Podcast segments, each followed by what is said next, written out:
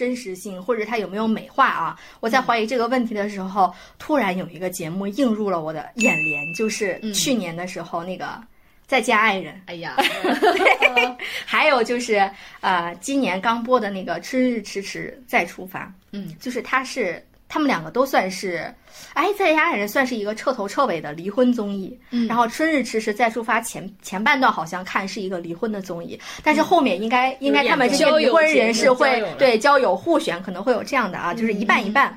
我看到这些节目之后，我突然发现它打破了恋综给我们呈现出的那种纯粹的嗯美好，并且呢，它展现出了离异夫妻再见面的那种很真实的“我无视他”，或者真实夫妻在节目当中的歇斯底里的一种争吵、吃醋、痛苦，或者是啊流泪。我才发现，嗯，原来生活里的人他是多种多样的。嗯我们的情绪就是七情六欲，它可以相对完整的展现在一个节目当中，既有好的地方，也有不好的地方。我觉得像这样的节目才是才会有一种更真实的生活化的表达。所以呢。呃，就是就这个恋综还有离婚综艺，他们两个相比较而言呢，我觉得我现在的年纪，我现在的年纪，嗯、如果让我去选一个的话，我会选择认真不倍速的去看，能够探究生活更隐秘、更深处的地方。对，也就是离婚综艺给我们呈现出来的那种现象。我觉得静静反而很喜欢那种更加深度，就是情感更加复杂的那种状态。对，是的，嗯因为现在已经没有，我已经不太相信这种纯粹美好的东西了。我就会觉得本能会觉得离婚这个东西可能负面东西会很多，对这这类综艺我就不是很敢看嘛。嗯，但是后来在静静以及为了要做这期节目的逼迫下，我看了 看了一期，哎呀入坑了，你知道吗？哦真好好看，真真的好好看。我觉得它嗯让我那种流泪的这种场景，要比看恋综的要多得多得多。就感觉它能够深入到你内心当中更深刻的情感，他给你挖掘了出来。对，我觉得会在离婚综艺当中有一种感觉，就是你会发现这里的关系会更加多样嘛。嗯你不仅要面对的是夫妻关系、亲子关系，甚至多个家庭这种妯娌之间很复杂的这种关系，而且你会发现，就说夫妻关系当中，哪怕有一丢丢的变化，都是会影响到孩子的。对，就孩子呢，就是夫妻之间永远无法逃避、就避不开的这个话题嘛。嗯嗯嗯，就是无论你是丁克也好，或者是要三胎等等，就是孩子要不要要几个这个问题，你就是绕不过去嘛。是的，啊、嗯后后来就是在看到刚刚你提的那个《春日迟迟再出发》里边，不是有个女嘉宾叫吴雅婷嘛？嗯，她就说他们家原来是有一儿一一女的，嗯就分别跟了爸爸和妈妈，她就很担心自己儿女分开之后以后就不熟影响关系。对啊，对，毕竟是嗯两个、两边人在带嘛，嗯，所以她才会要求说要让前夫把另外一个孩子也给她带。就是看到这儿我还挺心酸的。对，嗯其实除了这个，就是两边带，还有一个就是，嗯、一对夫妻在考虑要不要离婚的时候，可能有夫妻就会对孩子说，尤其是妈妈特别喜欢对孩子说这样一句话，是说，哦，如果不是因为你的话，我跟你爸早离了。这压力好大呀，这孩子。对，嗯是的，这句话就是我们耳熟能详。嗯，那说到这里呢，我就不得不要询问一下我们现场唯一一位有孩子的女人，辣妈。对我们的小小，你是怎么看待父母跟孩子说“我不离婚都是为了你”这句话的？嗯，是这样啊，就作为一个有家有口且非常爱自己孩子的妈妈啊，我就先把答案直接说了啊，我不赞同这种说法，非常不赞同。为啥呢？第一，就是这样，就大家千万不要低估，就是一个孩子他洞察就是大人这种情绪的能力，就是大人状态不太对的时候，可能你老公都没有发觉到，或你媳妇儿也没发觉，但是孩子肯定是第一个就就感应到的，他会非常害怕，他也会很担心，他不懂，他就是哎爸妈怎么回事儿，就就他会想哎是不是因为我的原因或怎样，就比如我们家。就在我们家，我属于那种比较强势型的，就我想到这个事情，我必须要立刻干。那我老公呢，就是用我的话来讲，就是除了工作积极，其他地方的其他事儿都得等会儿，等会儿，哎明天或者怎么就就等会儿。原来你是个工作狂。对，就冲我跟你讲，就是很女强人啊，就是就是，比如说，就是给我婆婆充个话费，我老公说等会儿，然后两天我老我我婆婆那个话费没充上，我老我我婆婆说。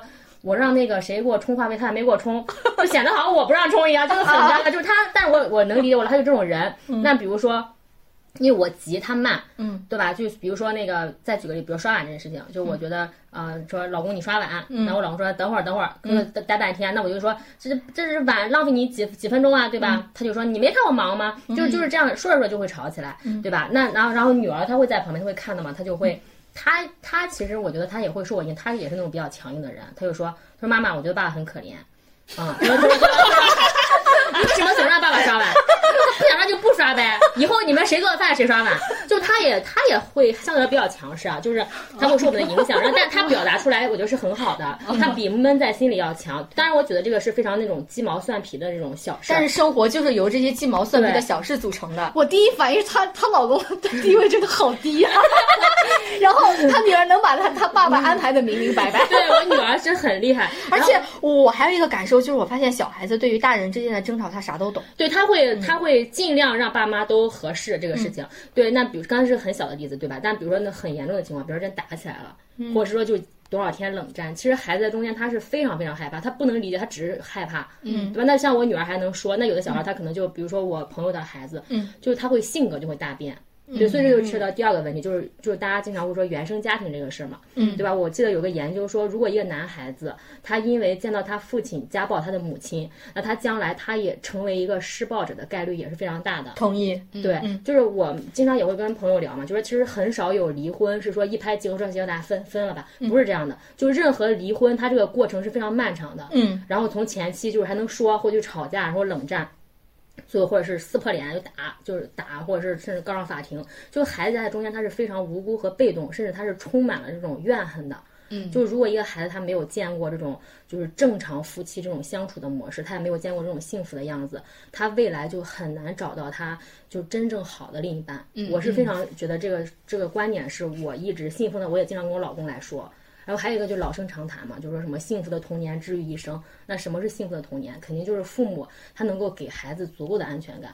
嗯，但你这个安全感并不是你俩一定要绑在一起，对吧？就是我爱孩子，他爱，就让孩子感受这个爱就可以了。嗯，对。然后第三点的话就是说，大家有没有想过，就真的是就是为了孩子不离婚吗？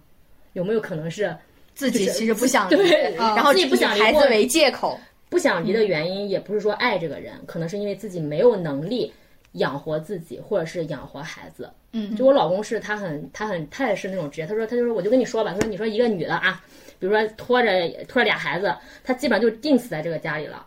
但如果这个人没有很有能力的话，嗯嗯但是如果他很有能力，那就对吧？就他带俩孩子，谁谁他去找别人，谁愿意当这个接盘侠呢？对吧？就是这个女的，她可能没有能，她说那就为了孩子咱不离了。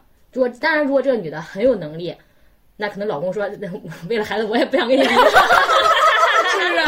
所以说经济基础决定上层建筑。哎呦，我可太认同了。对，这是经济基础决定上层建筑的。对，哦然后还有一个第四个，就是我觉得是一个比较小众的理由，是我我可能比较那个嗯邪恶的想了想啊，就是可能就是纯粹是借口，就比如俩人都是那种嗯。嗯，功成名就，然后有一些社会口碑啊，或者是这种利益关系捆绑，他就就是其实俩人也是各玩各的嘛，对吧？其实有没有孩子，或他们可能都不会说离婚，是这样的。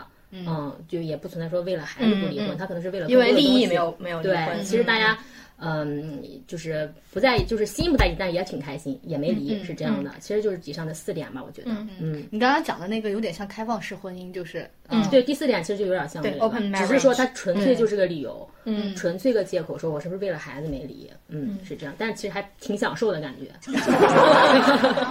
对，毕竟比较自由，是吧？对对对对对对 婚姻锁不住我。对，然后刚刚既然聊到孩子嘛，我也忍不住想插几句话。嗯，我觉得这个孩子这个问题，可能就是以后我即将要面对的问题对就。要面对的这问题。我原来真的超级是害怕，就是孩子，然后也害怕别人跟我讨论生小孩的这个问题。别人跟我讨论，我本能生理上和心理上都会有点难受。嗯。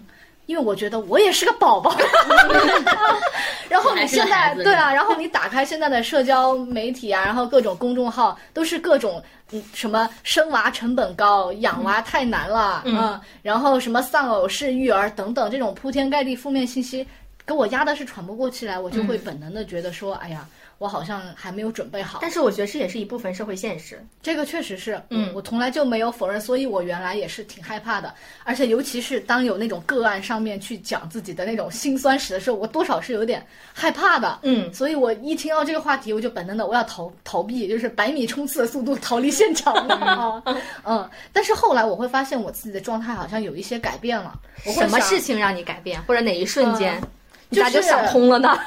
就是别人劝我真的是毛用没有，我就是要改变一个事，就是我自己能从本质上去认同和接受它。我后来是因为我一直在关注一个公众号，就是叫“奴隶社会”嘛。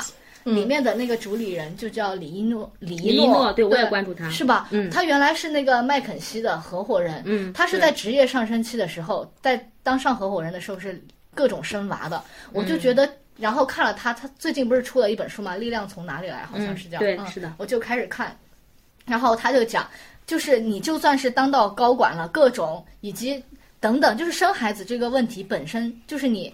无论你生不生孩子，以及生生生几个等等，你就是要面临各种鸡毛蒜皮、鸡飞狗跳的事情。嗯，就是就算没有娃，你也有这些问题吧？就是，但是方法总比困难多。他就是这么去说的。你应该放平心态，就是 take it easy。其实。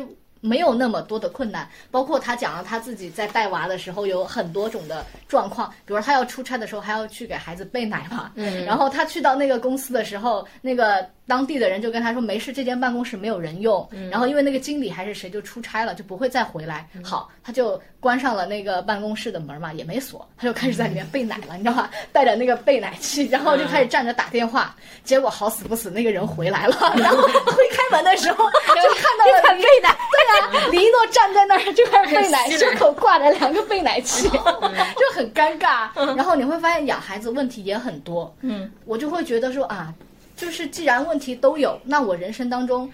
都要面临问题，我就觉得反而就不害怕了。就是你会觉得问题都随时涌来，我只要做好准备就好了。嗯，我反而会更加松弛吧。然后还有之前那个领英的那个桑德伯格也说过嘛，女性就是往往容易想的太多。包括为什么在女高管是那么少，大部分到中层之后，大家就很少往上去拼了。就是女性可能被教育的说，哎，你生孩子就一定顾不了职场。其实也不是，因为他有一个女员工就跟他说，他说他想过段时间就要辞职。不带了嘛，然后他就去问那个女员工说，到底发生了什么？那个女员工说，哎呀，我在想，我以后要就是可能啊生孩子会耽误职场嘛，我现在就想退了。然后那个。呃，桑德伯格就问他：“那你现在有孩子了吗？”那个人说：“没有，还没有结婚呢。” 你发现了吗？女性就是想太多，而且职场当中的男性某种程度上是在加固你这种认识，包括 HR 也会跟你说：“你看你生小孩了就不行不行，怎么着？”我觉得有些时候我们为什么需要这种女性高管会站在更高的这种程度上，就是女女性帮助女性的这种状态，嗯，我觉得也很重要。我觉得刚刚圆圆说的这些，她是说可能是因为这些社会上的观念禁锢了女。女性去生孩子，或者是，啊，晋升的，嗯，这样的一种心态吧，嗯嗯，但是我又反过来去想，到底是这种观念束缚了我们，还是它的现实就是这个样子的，所以人们才会产生这种观念？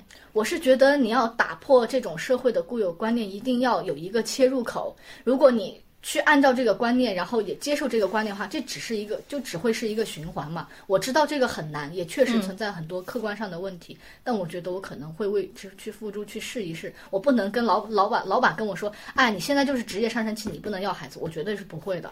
我觉得如果我能 hold 住，我能按按时完成我的任务，同时我也能把家里安排的明明白白，我为什么不去试一试呢？对，像刚刚圆圆提到的那种情况，说我既我我我既可以我的职场是可以上升，而且我有把。我的孩子能够照顾好，我觉得这是有一个大前提的，就是他这个人一定是很想要这个孩子的。嗯，但是有一些人他可能不想要孩子。嗯，所以下面问题就来了。嗯，那你觉得，嗯，要不要孩子这个问题，他会不会成为婚姻破裂的导火索呢？我觉得孩子这个问题真的是夫妻间最大的一个问题。嗯，就比如说你会说情侣之间可能通过旅游就能暴露出情侣之间存在的问题，孩子这个问题就是你掀开那个婚姻遮羞布的一个很很很。怎么说呢？一个契机吧，我会觉得是，嗯，因为它可能就是你人生中最重大的一个选择。你会从两个人你好我好大家好的那种状态，很简单的小家庭，突然就变成了三口之家，然后两边的家庭肯定是因为我们是双职工家庭，怎么可能两个人就一定能够带好娃呢？这就是很现实的社会问题嘛。还有包括那种我本来就想丁克，然后主观意愿上就不喜欢孩子的，我就会觉得说。嗯，这个时候就是你生不生孩子，肯定是要你俩就是夫妻双方要认真仔细去讨论的这个问题，包括也不能把问题想得太大，也不能忽视这些问题的存在过于理想化。包括之前不是讲那个 K K 和童承杰吗？为什么童承杰就不想要孩孩子？我觉得并不是说他不想要孩子，而是我觉得他觉得 K K 根本根本就没有做好当父亲的准备，他也不想那种。我觉得他带 KK 就是在像老妈带娃，你有没有觉得？嗯，就是是 KK 很不成熟，那真的很有可能他就是丧偶式育儿啊。我觉得童承杰作为大女人，其实是很很有预期的，能 get 到这一点。所以我我觉得，呃，孩子确实可能会成为婚姻当中问题的一个导火索，但绝对不是成为你婚姻破裂的原因。因为成为导火索和原因其实是两个概念嘛，婚姻最后的问题本质上是回归到你和当事人对方身上的。你你你比如说，就是呃，导火索可以很多，大到说对方出轨啊、家暴，那小到就是我今天点了奶茶，第一口你是不是给我喝啊？就是导火索是很多的，但是我们可以通过导火索去去看到婚姻的本质。嗯，我就会觉得婚姻可能并不仅仅说有诗和远方。可能还有苟且，还有屎尿屁，是吧？这问题总是层出不穷的。孩子的问题不会是第一个，也不会是最后一个，而且由孩子引发一系列的讨论啊，包括生孩子很痛啊，没有个人空间，养娃成本太高。大家说的确实是事实，但也不全部都是事实。我也会想着问自己，就是说，当你开始想这个事情的时候，你肯定是内心是有恐惧的，但这种恐惧。是不是真实的？就是符合你当时情境下的真实的这种恐惧，嗯，是不是真实存在的？还是你自己脑补出来的？能不能有处理的办法？我觉得还挺重要的。嗯嗯。不过听了圆圆说这么多，我自己内心想的是，其实我我觉得我跟圆圆的观点是有很大的不同的。哎，嗯，像刚刚圆圆你在说啊，导火索它可以有很多，嗯，但是并不是所有的导火索都可以成为婚姻破裂的原因。嗯，比如说你说的像那种什么奶茶第一口给谁喝这种这种事情，真的太小了。嗯，它在现实上就不容易成为让他婚姻破裂的原因。但是有的导火索它很大，它这个事情很大。就比如说要不要孩子这个事情，我会觉得这是一个大事儿，甚至是它是一个原则性的问题，就跟你出轨或者是什么呃家暴之类的，对家暴，然后你是不是可以我们两个遵循开放式婚姻这种，是是同一个等级的，它确实是一个原则性的问题，因为它涉及到了人们对于幸福生活的一种观念，比如说呃，比如说呃两两个人啊，一个 A 一个 B。他说我我认为我的人生当中只有有了孩子才是圆满的，然后 B 就说我觉得我的人生当中有了孩子，他就是我的负担，我无法接受，嗯，有孩子的生活。当两个人出现这种矛盾的时候，其实这种矛盾是很难调和的，一个就想要，一个就不想要。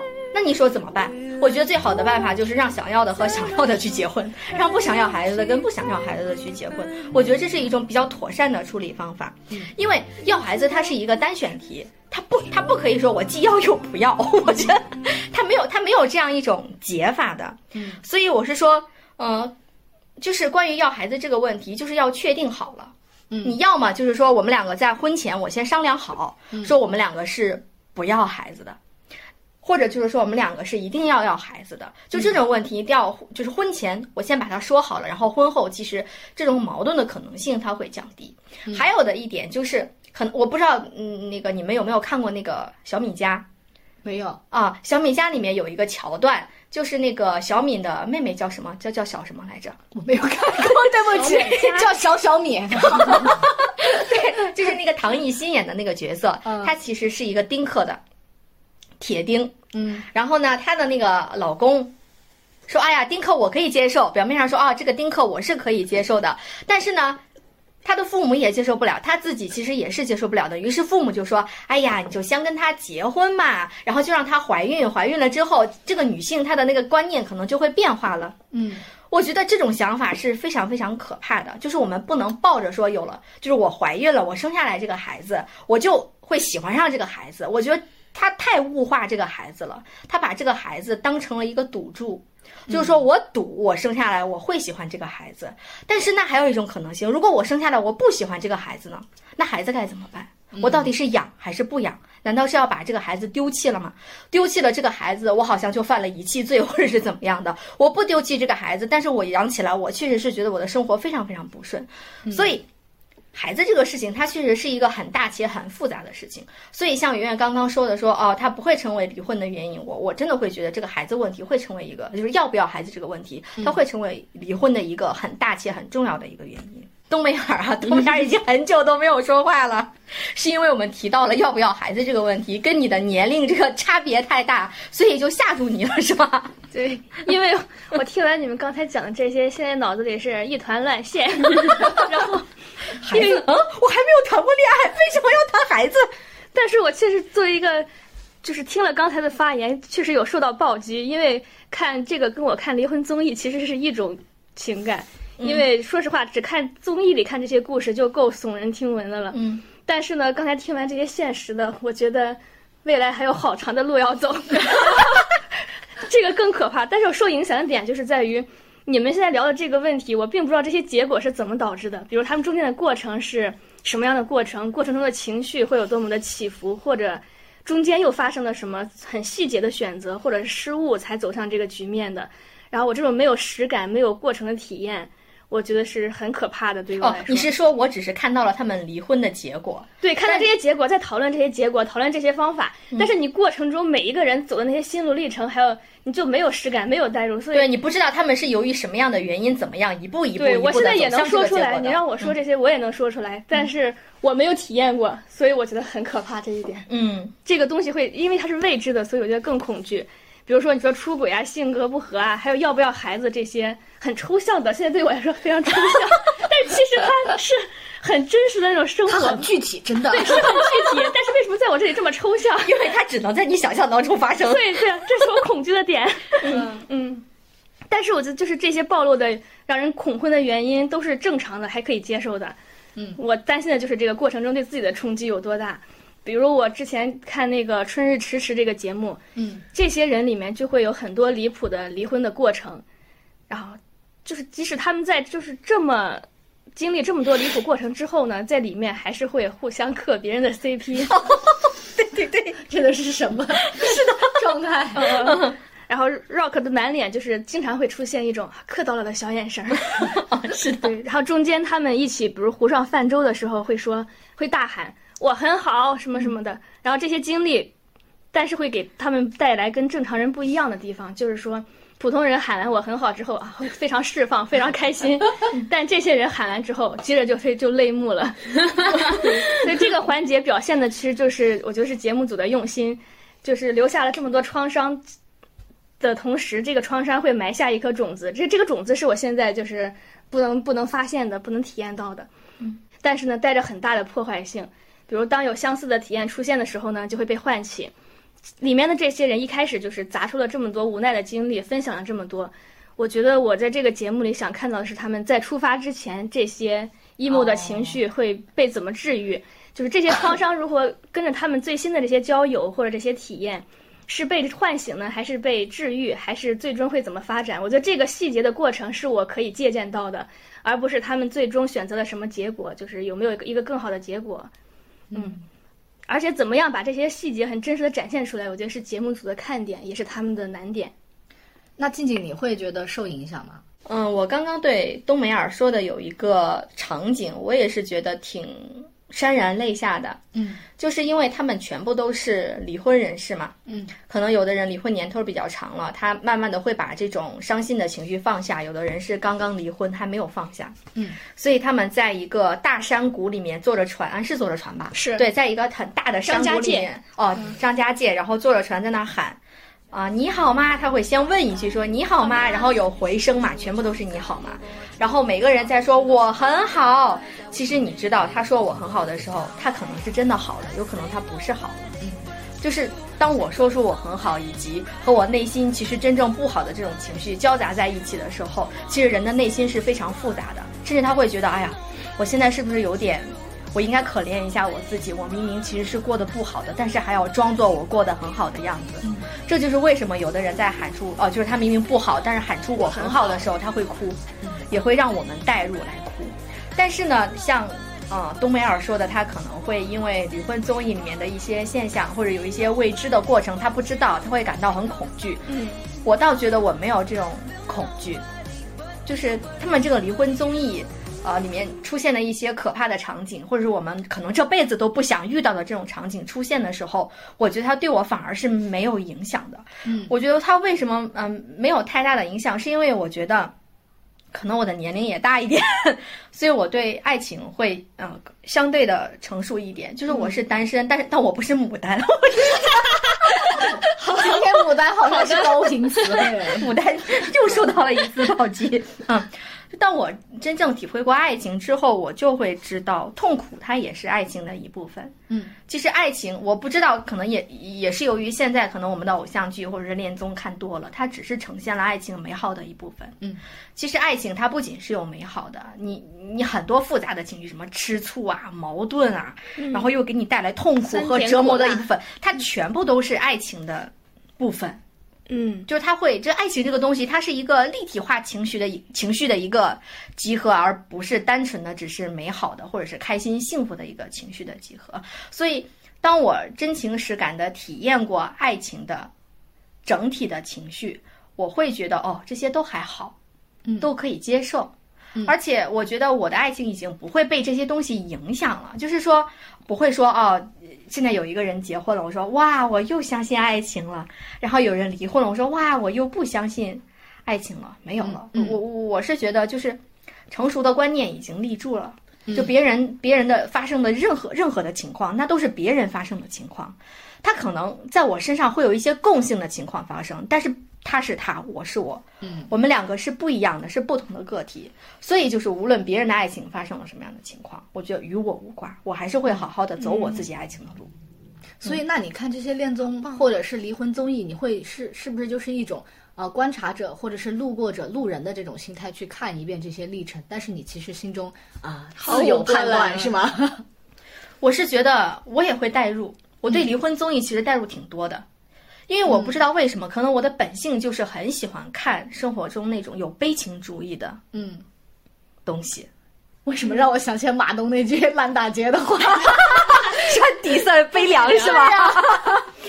我我我有点崇尚这种悲情主义的美，你知道吗？嗯嗯，就是它虽然它这个过程确实挺惨烈的啊，就是嗯 我们不能可能不能从刻意的从悲情当中去找美，嗯但是我觉得悲情的确是有它美的地方，嗯而且我会沉浸到这个当中，比我看那个恋综的时候要更让我还要入戏。对还要代入一些你觉得可能是甜蜜或者喜悦，就像浮在表面上，可能用手散一散，它就真散了。但是悲我会觉得它不真那个真实。是一箭穿心，你就会对心中会有很多是的，我会觉得那种悲情它很生活，它很生活，我会觉得那种美好会很童话，它离我很远，但是这种生活它以后会离我很近。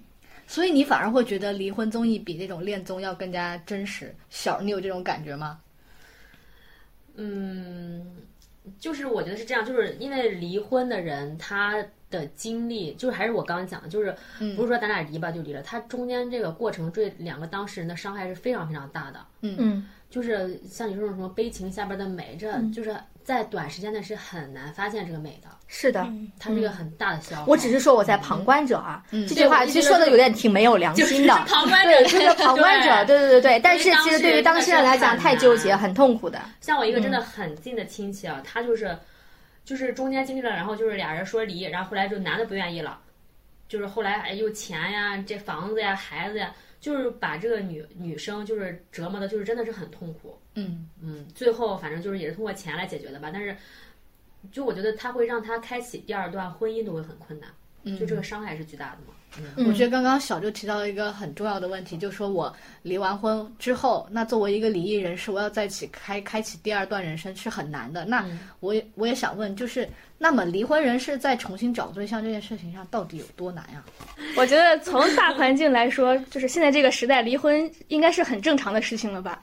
就比如我没有经历过，但是我只能从文艺作品中看，就是上世纪的关于家庭、婚姻、爱情这些主题的作品中，好像体现的都是一种，比如跟生活和解啊、坚持，然后最后修成正果的角度。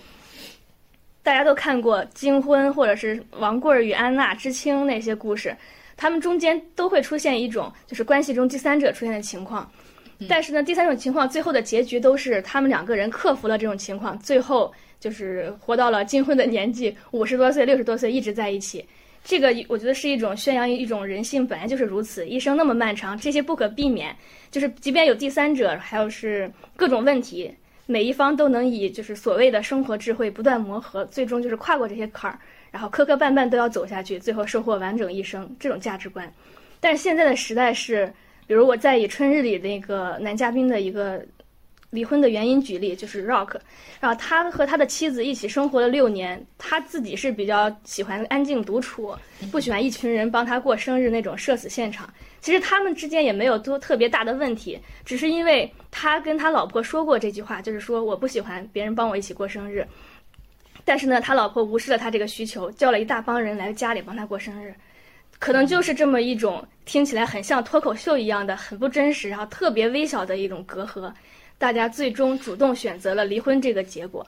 所以我觉得现在的人寻求的就是理解和看到，而不是说别人眼里完整的一生是什么样的。这个是现代人的一种不妥协。然后，除去时代环境的变化，我觉得从个人角度来说，就像我在引用我 最喜欢的那个《巴啦啦能量》里，就是罗拉在遇到王能能之前是四年没有谈过恋爱，然后在这个过程中，可能也是因为自己单身妈妈的身份摇摆了很久，但是最终在这里能获得一个这么美好的结果，我觉得原因就是做了自己以后，比如他很真实，然后吸引到了另一个很勇敢的人。呃，在番外篇那个真心话游戏环节，有一个问题是，相处过程中能能最让你心动的点是什么？罗拉就说，其实很多时候我跟他在一块儿，我不需要去解释太多，他都懂我那一下所作所为和所想是什么，这个让我很心动，就是让我觉得他的共情能力很强，很棒。就是这个重新恋爱的难度，我觉得社会有色的眼镜这个影响是一一部分，但是对这个我是持乐观态度的。我觉得更难的点是，曾经那些不好的回忆或者好的体验，都会变成一种经验，就是加成到你的身上。啊，下一个遇到的人怎么冲破这些，或者是你有没有运气会出现一个像王能能一样跳出这种游戏规则的人到你面前？我觉得这个是很困难的，这个运气也不是谁都有的。嗯，像刚刚冬梅尔说能拉 CP 吗？巴啦啦能量，巴啦啦能量证明说他们两个也是离异人是吗？最后都找到了这种幸福。还有像啊，刚刚我们提到的那个节目叫《春春日迟迟再出发》嘛，也是关于离异人士，然后让他再出发的这种。它其实它的寓意是很好的，就说啊，春天他可能会迟到，但是永远不会缺席，大家都可以在春天再出发。然后找到自己的心有所属，我觉得这种寓意是很美好的。包括能拉 CP 给我们的这种愿景，是说哦，我是有可能达到这样的状态的啊，他给我们提供了一种希望。嗯，但是我觉得，如果是把这个情况拉回到现实哦，我想说一说，就是因为现在在我的这个年纪，因为我的年纪也稍微大一点了，就是在我的这个年纪的时候，我的身边也是真实的有了离婚的人。嗯，我说句实话，我是觉得，我真情实感的感受我身边的人，我是觉得离婚人是在重新走入爱情或者婚姻，他是很困难的。嗯，你就像我们看综艺哦，就是这个综艺要么拍摄的地点在一线城市，这个地方它很发达，人们的思想也很开放了；要么呢，就是在非常非常大的那种城市里，找的是那种要啊优秀的嗯人群，可能像这样的城市。然后，嗯，这样的思想，还有人们这样优秀的条件，找起来哈，可能是会容易一些。但是这只是摄像头拍到的地方，那在摄像头拍不到的地方呢？比如说像我的家乡，我不知道各位的家乡是什么样的。嗯啊、我的家乡它就是一个十八呃十八线小城，可能连十八线小城都不是的一个地方。难说你们是世界宇宙的中心的，你别说我跟世界娱乐中心 离得还铁脸儿吧？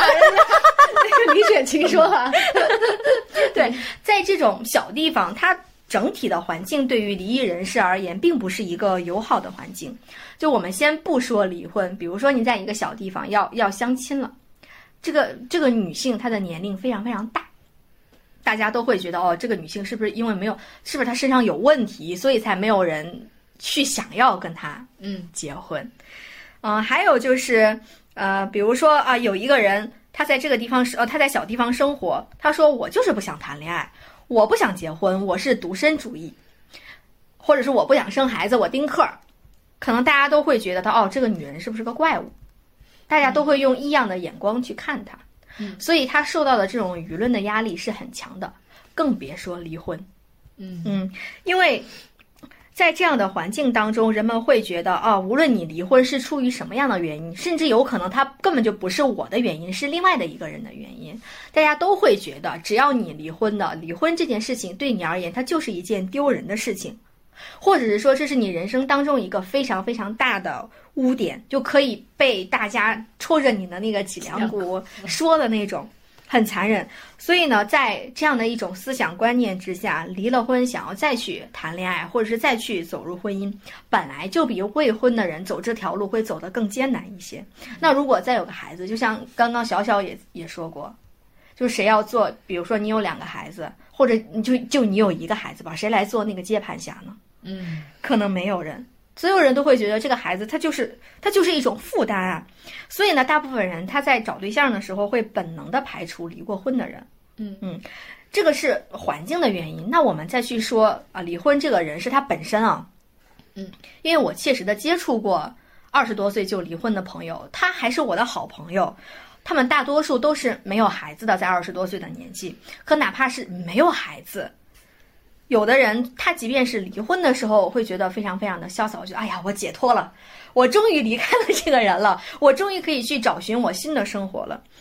但是，他们在重新去寻找自己的爱情或者是婚姻的时候，会首先自己给自己贴上一种离异人士的标签，就是自己把自己给限制住了。他因为受过伤害，所以他下次在谈恋爱的时候会极度的小心，因为他怕再受伤。他因为离过婚，所以自己也是会不自 不自觉的去怀疑自己。哦，那我跟那些未婚人士相比的话，我是不是也是低别人一等的？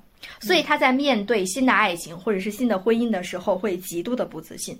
当时我也会跟他们聊啊，我说你你你很优秀的，你你你无论嗯离没有离过婚，你都是一个优质的青年。但是呢，他们就是自己也是很承认自己一点，说哦，我我应该是优秀的。但是呢。离婚造成心灵伤痛的那道坎儿是很难迈过去的。嗯，他尤其是嗯非常害怕我，我要是下次我再选错人了怎么办？因为我已经有了这样一次失败的经历，所以心理负担会更重，怕重蹈覆辙。就是嗯，现在来看，虽然我们现在的环境是比以前开放了，我们对离婚人士未来的状态可能有会也会持有一种乐观的态度，但是呢，就整体的现状而言。嗯，他们走向爱情确实是很难的。就是你，你像我，我看到能拉 CP，他们他们走入幸福了嘛？我当然是会祝福他们的。但是我是觉得，就像我刚刚说的，这还是生活美好一面的浓缩，并不是全部。嗯，因为生活它它真的它它它不是恋综。嗯嗯，就幸福和痛苦，它始始终对我们的一生而言，它是相伴相随的。就是嗯，所以说，当我看到那个《再见爱人》和《春日》这两个节目的时候。因为它是打破了人们对于爱情的这种美好幻想了，它会让我想起一句话，说没有在深夜痛哭过的人不足以谈人生。嗯，但即便是离婚综艺，它已经把生活痛苦或者是人性歇斯底里的一面撕裂给人看了，但其实我们真正的生活是比那些婚恋类、离婚类的综艺要复杂的还要多得多。嗯嗯，就是他，我曾经就是我们呃曾经听过一个观点啊，就是说他其实说婚姻的本质就是夫妻共同财产。嗯嗯，所以说我觉得是这样，就是这个婚姻它到底是不是必需品？嗯嗯，就是说婚姻对谁来说是必需品？嗯，就只有对他来说是必需品的人，他才会去努力争取这个东西，他就会他就会难呀，嗯，对吧？比如说他为什么对他来说是必需品？比如他有孩子，他没有工作，他必须得找一个人跟他来共同组建一个家庭，然后来缓解自己这种窘迫，窘迫。嗯嗯对，所以说，但是对某些人，比如说他。就是他的那种经济基础，比如本身就比较好，哪怕他有十个孩子，他也不在意这个东西。嗯，就当他当大家不被这种经济的窘迫所就是牵累的时候，他才能够真正的就是随心所欲的，不考虑任何事的去去遇见爱情。嗯，才会去再婚，也不会那么难。所以说，就是嗯，就是再婚难不难这个问题是取决于谁再婚，以及需不需要再婚。对对，是这样的。如果他真的是本身就比如说很差，他铁定难。但他如果很好，他不难，对，对。我觉得你说的不难难是说他独独立一个人去养家糊口，因为他不是他，他不是他的必需品，嗯，就要看这个婚姻对他来说是不是必需品。刚刚静静其实讨论的是在说，比如说我就算是啊，没有衣食无忧，也可以自己带孩子，但是步入婚姻，他也有一些很多现实性的问题。对，然后你会发现很多离完婚再再结婚的人，很多也是就是离异人士的重组家庭，有点像我爱我家的那种，是不是？嗯。家有儿女，哦哦哦，不，呸，对不起，是家有儿女的那种，就是是离异人士的再次重组。你要说真的，像那个叫什么钟丽缇和谁来着，张伦硕那种，还是蛮少的。嗯，而且我觉得现在中国的有一些男性还是比较传统的。哦，他他确实是有点接受不了。小，我想问问你，因为刚刚我说了一句嘛，我是说，呃，其实现在的啊离婚综艺已经把生活最最歇斯底里、人性可能有恶的一面给你展现出来了。嗯，但是我还是认为，其实，在日常生活当中，它还是要比综艺当中呈现的那种生活复杂的要很多。那肯定的。嗯，对，就是说离婚综艺它没法真正呈现这种生活的复杂嘛。就是我觉得有以下这几个点吧，我想到的。首先就是综艺的话，它是一个特定的时间地点呈现的，对吧？然后综艺里边沙滩、大海、别墅、度假，人员构成呢，它也会相对比较简单，并且就是说实话，大家其实都在最大程度上保持体面和善解人意。就像刚才我们俩就我们这些人聊的，就是为啥同时喜欢一个人还能握手还能送礼物，因为有镜头。对，因为他要保持体面，就是就我再烦，我这一个月我能坚持下来，这意思对吧？但你生活中你每天你一家里一堆事儿，工作一堆事儿，然后还要接触形形色色的人，就是有时候人是会被情绪所点燃的嘛，对吧？你情绪不好，你可能就是上来之后就真的就不是对叫什么。呃，对事儿就是对人不对事儿，对我就就是对人不对事儿了，怎么地的，对吧？那这时候，比如说呃，太太这样，那老公可能心情也不好，那俩人可能就会这个事情就会往一些很严重的事情上来发展嘛，对吧？但在综艺里边，就大家心情也很好，吃得好，喝得好，玩得好，就不可能会有这么多冲突的点，对吧？所以说，就是说，呃，在节目里边是不会有这么多冲突，然后大家的情绪，大家的这些所作所为也基本上都不会被情绪所支配。嗯，这是第一个点。第二点的话，就是说，刚才咱的问题是说，啊，就是说这个综艺节目没有生活复杂。其实我反过来话，其实是说，呃，那个生活也无法体现综艺的这种戏剧化。嗯，因为综艺它都是呃，就是说设计的场景，就比如说张赫跟那个郭柯宇，对吧？嗯，就他俩人，就是你说生活中离婚的俩人，怎么可能说还还能在一起度个假？什么抱着搂着？就是包括最后还有你还要不要再想想什么，还要下车这种这种仪式感东西，因为仪式感东西本来就很容易让人就是更沉入的去思考嘛，就可能不会那个那么随便的就做一个决定。但是在生活中，可能大家真的很少有这种仪式感。嗯，对，所以说就是说那个呃，生活也要比这种综艺要更加戏剧化。嗯，第三个的话就是说，呃，综艺综艺节目里边展现出来的关系就是再糟糕，然后观众看了再生气，我觉得都不及实际生活中真实经历的半分，真是这样。你比如说，深有体会吗？对，是这样。你比如说《再见爱人》里边那个老王，他其实我们知道他是边写剧本边录这个节目，他很忙，对吧？但他还因为你毕竟也是这个综艺也是你的一个工作嘛，他还是要尽量配合大家，对吧？但你可以想想他在家里会怎样，他可能是好几天。都不和这个雅琼交流，因为他实在太忙了，对吧？那雅琼要要要说抱抱我吧，还得五四三二一倒倒计时，完事儿就那个什么了。就是我们看节目都很生气，那如果在生活中，雅琼是不是得被气死？嗯，真的是被会气死。你像我跟我老公，就是有些，比如我的一些需求，他们不满足，我都会非常非常崩溃的，是这样的。如果是长期这样，他肯定会更加崩溃。但是节目里的话，他会就会不会呃。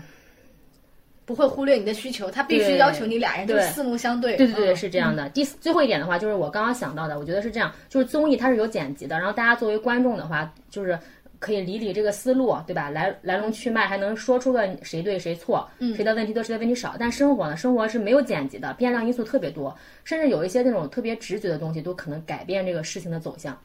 对吧？所以说，其实生我觉得是这样，就是综艺里边可以理解成谁的问题多，谁的问题少，谁对谁错。但生活中的话，其实对对错的，我觉得其实也说不清楚。嗯嗯，是这样的。所以说，生活就是比综艺要复杂的多。对，非常复杂。而且在我当时没有结婚之前，也看过一部分类似的这种嘛，我就在想，哎呀，里里面的那种技巧能不能用上？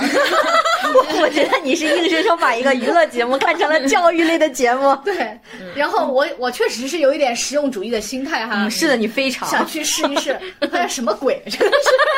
没有用。尤其是之前的那个韩国综艺《单身级地狱》，不是宋智雅不是很火吗？里面有一些撩汉技巧，你你敢用吗？虽然曾经全网吹爆，我用是不是我我可是使不出来呀、就问一句，你敢吗？对啊，然后看完恋综之后，刚刚比如说呃，东北儿也会说，哎呀。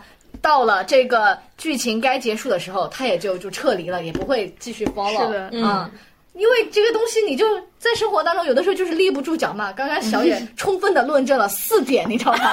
气势磅礴，我跟你说第一、第二、第三、第四，咔咔咔，每一我觉得个都是我深有体会的。对吧？嗯，所以我就会觉得说，啊，我们还是回归到自己的一亩三分地里吧。哦，我以为只有单身的才会把自己那么投入带入综艺，没想到你们尘埃落定的也这么上头。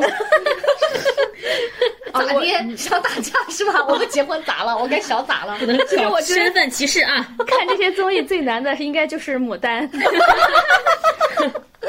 因为节目里要么恋爱，要么离婚，大开大合。就是我不禁有一个感叹：那么多看了那么多的婚恋类综艺，我依然不懂爱情，就跟听了那么多道理，却依然过不好这一生一样。嗯嗯，我就先谈谈我的看法。嗯，我觉得就是这个的问题，就是在于知道什么是知道。比如我们通过看恋综、看电影、看小说、看各种作品，我们都可以知道很多东西。但是你在调动自己回忆的时候，这些作品里的那种很虚拟的美好体验，就是比如说像刚才发生的那些很真实的情况，你对事儿、对人不对事儿的时候，你绝对不会把自己那些虚拟的美好体验调动出来，当做我就会。是吗？那你好厉害！那你不在东北尔的论证弟子？我觉得我能想起来的就是只有真实生活中的经验，包括是失败的或者是怪不得你是牡丹。对。如果谁跟我说他能把美好经验调动出来，我觉得他就是我的偶像。完了完了完了！啊、但是最近其实我看到过关于爱和需求的一个描述，嗯它的大致意思就是说，人是不可能真正放弃自己情感上需要的东西的。比如有一个定义就叫原初的爱，比如它消失之后呢，它就开始变成需求，或者是变成一种欲求。不论哪个年龄段经历了什么，我们的心灵在被设计之初就没办法做到让爱消失。然后潜意识会不屈不挠地为自己想办法去满足爱作为本能的这个需要。当这个本能的需要被关闭的时候，它只能被改造成一种新的替代方式，出现在你当下允许的生活的状态和轨迹里。然后这个替代方式可能会有很多种你意想不到的形式，但是一定会带着你最初始的气味。比如说我们听过的那些故事 FM 上匪夷所思的出轨经历，嗯，你不懂他们为什么会有这种需求，为什么生活这么幸福还要出轨，为什么一个人可以同时出轨几百人？但是其实它都是一种替代形式。甚至如果一个人选择了孤独终老，我觉得那也只是因为这个选择满足了他对情感的需求而已，他最终并没有消灭这种需求。所以我认为，不管是什么状态下经历过什么，或者是还没有经历的人，只要是人类对于情感的需要和原初的爱，都是必不可少的，而且是非常珍贵的。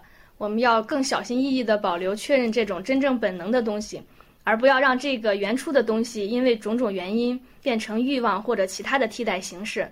即便有一种替代形式，也希望可以把它保持在一定的时间期限内，并且意识到自己真正意识到这个东西只是一种变形和保护。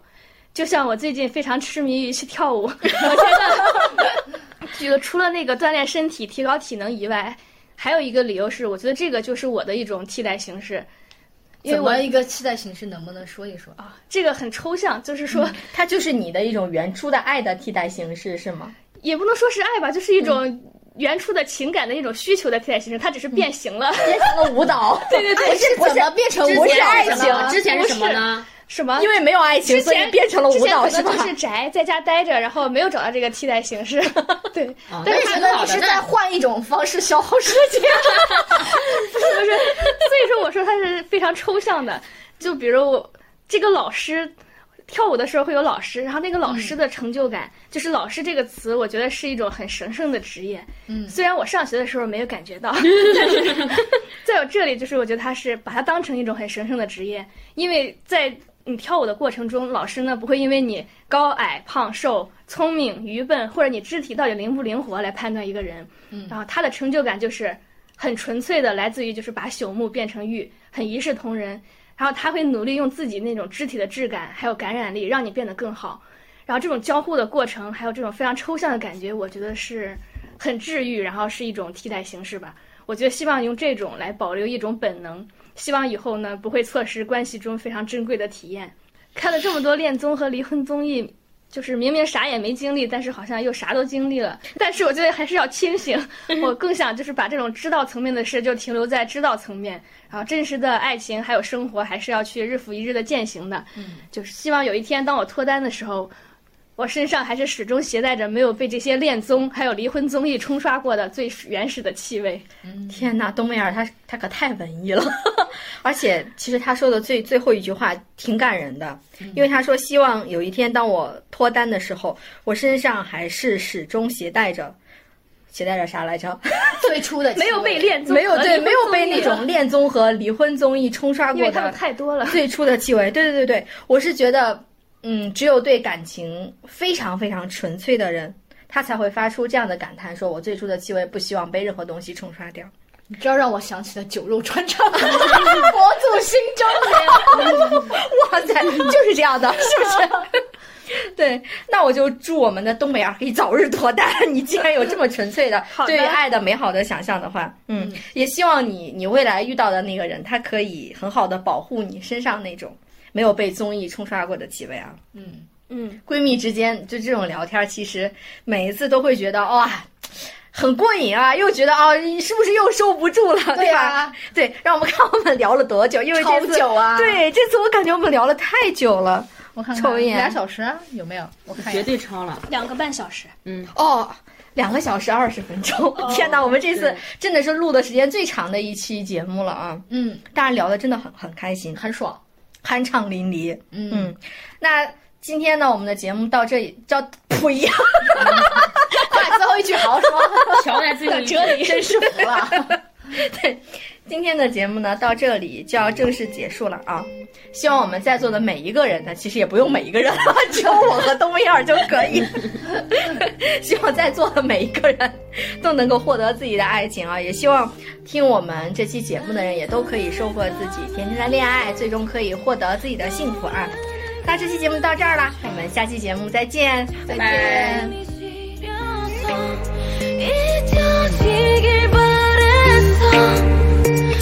꿈이라면 이제 깨어났으면